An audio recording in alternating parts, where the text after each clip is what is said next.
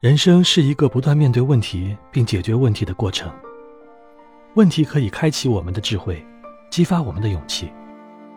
为解决问题而努力，我们的思想和心灵就会不断成长，心智就会不断成熟。学校刻意为孩子们设计各种问题，让他们动脑筋，想办法去解决。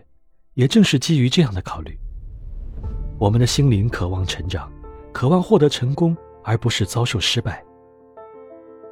所以，他会释放出最大的潜力，努力将所有问题解决。问题是我们成功与失败的分水岭。承受面对问题和解决问题的痛苦，我们就能从痛苦中学到很多东西。美国开国先哲本杰明·富兰克林说过：“唯有痛苦。”才能给人带来教益。面对问题，智慧的人不会因为害怕痛苦而选择逃避，他们会迎上去，坦然承受问题带给自己的痛苦，直至把问题彻底解决。然而，大多数人却缺乏这样的智慧。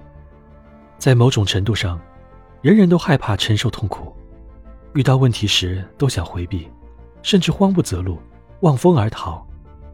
有的人不断拖延时间，希望问题自行消失；有的人对问题假装视而不见，或尽量忘记他们的存在；还有的人用药物和毒品来麻痹自己，企图把问题排除在意识之外，获得片刻解脱。我们总是回避问题，而不是直接面对他们。我们只想远离问题，却不想承受解决问题带来的痛苦。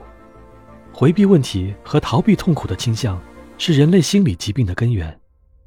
人人都有逃避问题的倾向，因此绝大多数人的心理都存在缺陷。真正的健康者寥寥无几。有的逃避问题者，宁肯躲藏在自己营造的虚幻世界里，与现实生活完全脱节，这无异于作茧自缚。心理学大师荣格一针见血地指出，神经官能症。就是人生痛苦最常见的替代品。替代品最终带给人的痛苦，甚至比所逃避的痛苦更为强烈。正因如此，它才成为最棘手的问题。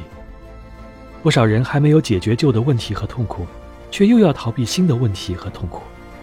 他们不断用神经官能症做蚕丝，把自己一层一层包裹起来，陷入重围，无法自拔。所幸。